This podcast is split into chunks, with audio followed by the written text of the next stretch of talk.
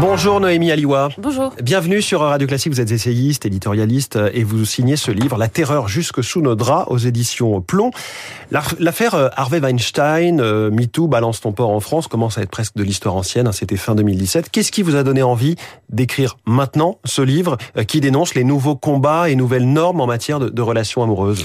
Alors écoutez, c'est quand j'ai lu une interview, une interview de réalisateurs de nouveaux films Disney qui expliquaient qu'ils allaient essayer dans les nouveaux films Disney Disney de ne plus mettre des histoires d'amour parce que euh, des nouveaux Disney dits féministes doivent se séparer des romances qui sont euh, plus ou moins vues comme une forme d'aliénation pour mmh. les femmes. Ah, vous parlez du film Vaiana Exactement, je parle du film Vaiana. C'est le premier euh, Disney mmh. sans histoire d'amour. Et là, ça m'a marqué. Je me suis dit, ça veut dire quoi? Ça veut dire qu'aujourd'hui, l'amour, c'est transgressif. Ça veut dire que l'amour, c'est anti-moderne. Ça veut dire que lorsqu'une femme aime un homme et qu'un homme aime une femme, maintenant, c'est vu comme dépassé par une forme de féminisme radical qui veut s'attaquer à cette relation suprême. Et donc je me suis dit là, il faut sauver l'amour, il faut défendre l'amour, et c'est l'objectif de ce livre.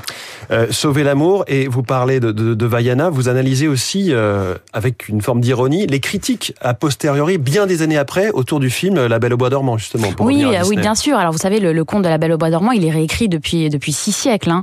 Euh, mais ce qui est intéressant, c'est que il n'avait pas attendu Disney. Voilà, pour exactement. Déjà. Mais si vous voulez, la version qui, qui prime aujourd'hui, c'est celle de Disney, qui reprend plus ou moins celle des frères Grimm, euh, celle dans laquelle la princesse Aurore est réveillée par le prince Philippe d'un sommeil de 100 ans, après un sortilège qui a été lancé par la fée maléfique.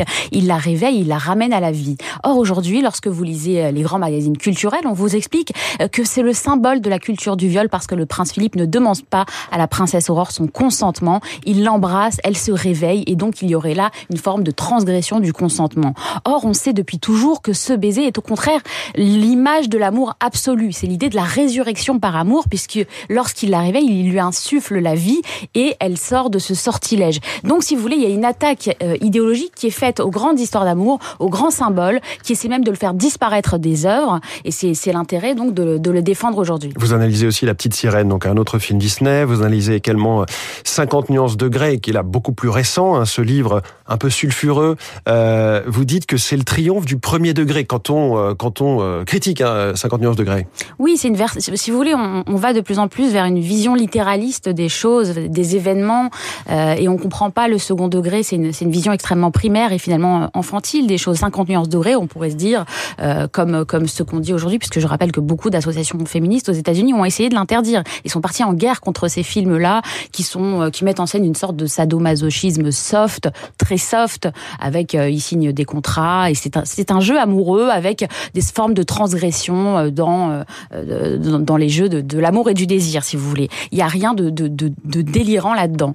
Sauf que les associations féministes se sont attaquées à ça. Moi, ce qui m'a intéressé, si vous voulez, c'est de voir que ce sont des films qui sont extrêmement plébiscités par les femmes et qui sont attaqués par des femmes qui se, disent, qui se disent plus intelligentes qu'elles et qui veulent leur dire ce qu'elles doivent désirer, ce qu'elles doivent aimer, ce qu'elles doivent fantasmer, ce sur quoi elles doivent fantasmer. Et donc, il y a une sorte de, de c'est une forme de guerre de femmes mmh. entre celles qui veulent régenter le désir des autres. Donc, il faut défendre ces, ces, ces choses-là. Vous parlez même, euh, si je reviens un peu plus tôt dans le livre, d'une police de la braguette, euh, d'une certaine façon. Oui, c'est une expression d'Elisabeth Lévy. Hein. C'est pas de moi, mais j'aime beaucoup cette expression parce qu'elle elle dit quelque chose de la façon dont on tente de, de, ré, de régenter et de culpabiliser euh, le désir euh, par des nouvelles morales, ce que j'appelle des nouvelles morales. Pourquoi nouvelles? Parce qu'elles sont aujourd'hui portées par une sorte de courant dit progressiste euh, qui qui va s'attaquer aux femmes et aux hommes en réduisant la plupart du temps leur rapport à des à des à des histoires de domination, de violence, de pouvoir, sans sans justement mmh. sans défendre euh, le reste des relations qui sont belles au fond.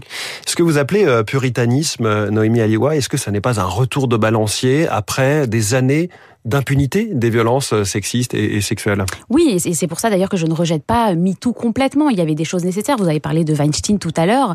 Euh, il y a des, il y a des hommes qui, qui, qui ont été euh, des, des porcs, selon l'expression balance ton porc. Il y a eu des hommes qui ont été des agresseurs. Il y a eu des hommes qui ont abusé des femmes. Il ne s'agit pas de, de nier ça. Il s'agit juste de dire que la révolution était nécessaire, mais qu'il faut dénoncer les effets pervers de la terreur. Est-ce que cette guerre idéologique dont vous parlez se retrouve euh, vraiment dans la chambre à coucher, j'allais dire de tout un chacun, et pas seulement dans le débat public et encore une certaine frange du débat public. Non, parce que vous savez, le, débat public, euh, ce ne sont pas simplement des idées qui se baladent toutes seules dans les plateaux de télévision ou dans les radios, ce sont aussi des idées qui imprègnent les esprits, qui, qui embrigadent parfois les, les, les, jeunes, la jeune génération et qui leur qui, qui Pour fait vous, passer une grande partie de la jeune génération est euh, terrorisée, pour reprendre le titre du livre La terreur jusque sous nos draps. Eh ben, une grande partie de la, généra de, de la jeune génération est sensible à ce discours qui vous dit que La Belle au bois dormant c'est une histoire de culture du viol, que le prince Philippe est un est un agresseur sexuel, que euh, la princesse Aurore n'est pas capable euh, de, de dire non au prince Philippe. Et donc ces discours, bien sûr qu'ils imprègnent, mmh. bien sûr qu'ils sont puissants. Et quand vous le regardez les, les, les ventes des livres de Mona Chollet, vous dites bien qu'il y a mmh. quelque chose qui est en train de se jouer. Mais à côté de ça, le débat autour de cette question du consentement, quand on parle de la, de la Belle au bois dormant, alors pas pour le prendre au premier degré sur ce film-là, mais plus largement dans la société, est-ce qu'il n'a pas justement progressé dans le bon sens du terme? La question du consentement est revenue dans l'histoire des agressions sexuelles euh, et des viols.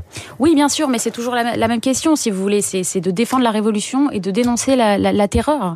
Donc, euh, il y a eu des avancées qui étaient encore une fois nécessaires et, et, et, et qui ont qui, qui, qui qui ont permis aux femmes d'être mmh. plus libres, euh, d'être d'être plus assumées.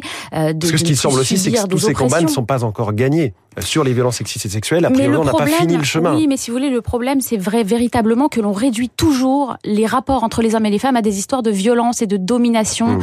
et qu'on vous parle de ces histoires-là du matin au soir. Il n'y a plus de place pour l'amour. D'ailleurs, dès qu'on dès, dès qu'on se met à parler d'amour, on est soit trop naïf. Bon, ça, je veux bien l'entendre. Ça a toujours été un peu naïf de défendre l'amour.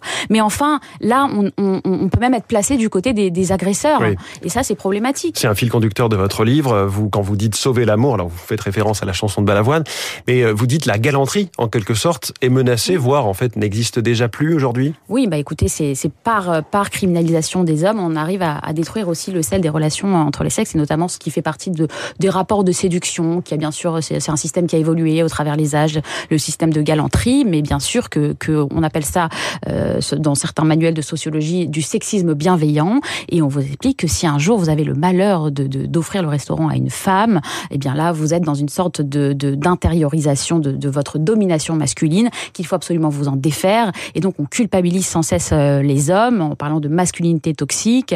Euh, on victimise aussi les femmes. On considère qu'elles sont pas capables euh, de, de dire non, qu'elles ne sont pas capables de, aussi de, de prendre un, un, plaisir dans ce jeu de séduction qui ne peut pas être strictement réduit à une affaire de, de si vous voulez, de concepts sociaux. Il y a mmh. quelque chose d'autre qui se joue là.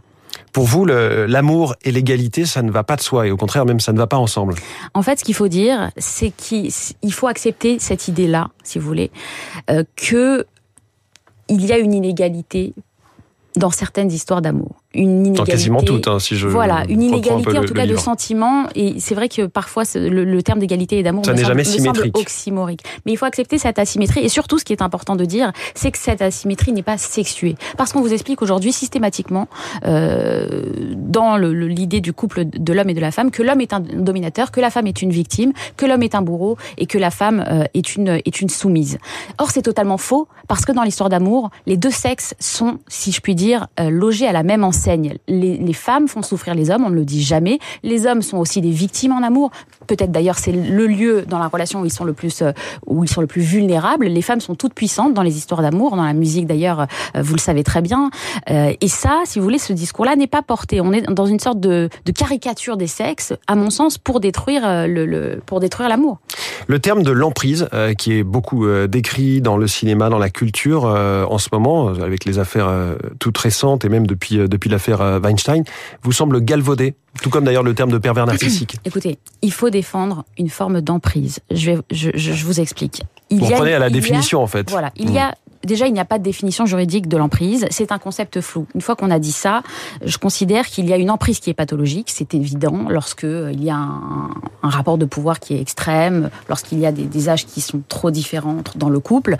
Mais il y a aussi, euh, si vous voulez, une, forme d'emprise qui est, jouissive, qui fait plaisir, parce que euh, l'emprise, c'est l'idée que l'autre a du pouvoir sur soi. Mais ça fait partie du jeu amoureux, si vous voulez. Et donc, la différence entre l'emprise pathologique et l'emprise saine, il me semble que c'est une question de degré et non de nature. Et lorsque Stendhal, dans son essai sur l'amour de l'amour, vous parle de cristallisation, c'est l'idée que l'autre est paré de toutes les qualités de l'être, de l'être aimé devient la personne la plus géniale de l'univers. Mmh. Vous le mettez sur un piédestal, il vous paraît exceptionnel, vous paraissez vous pour, minuscule pour vous-même. Et donc, si vous voulez, ça fait partie du jeu amoureux, cette forme d'emprise, euh, cette forme de rapport à l'autre qui, qui mythifie l'être aimé, cette asymétrie quelque part. Et c'est pas, c'est quelque chose qu'il faut accepter dans le jeu amoureux. Mmh. Et quand il y a une asymétrie euh, flagrante au niveau des âges entre euh, les deux protagonistes du couple ou entre euh, le pouvoir, la situation établie. Je pense évidemment aux affaires toutes récentes, Benoît Jacot, Jacques Doyon. Est-ce que là, euh, vous reconnaissez une situation d'emprise ou vous le qualifiez autrement? Écoutez, ça dépend de chaque situation. Il faut faire vraiment du cas par cas. Quand on est une jeune actrice de 15 ans et qu'on est, voilà, qu'il y a un réalisateur puissant, adulé, admiré, qui a 20, 30 ans de plus. Je, il me semble que l'amour nécessite toujours un consentement libre et éclairé. Ça, c'est quand même euh, nécessaire au premier degré. Or, effectivement, à 14 ans, on n'est pas encore formé. On n'est pas encore formé pour savoir ce que l'on veut, pour savoir qui l'on est, pour savoir euh, qu'est-ce qu'on peut aimer dans la vie. Et donc à ce moment-là, si vous voulez, euh, il me semble que ces affaires-là sont indéfendables.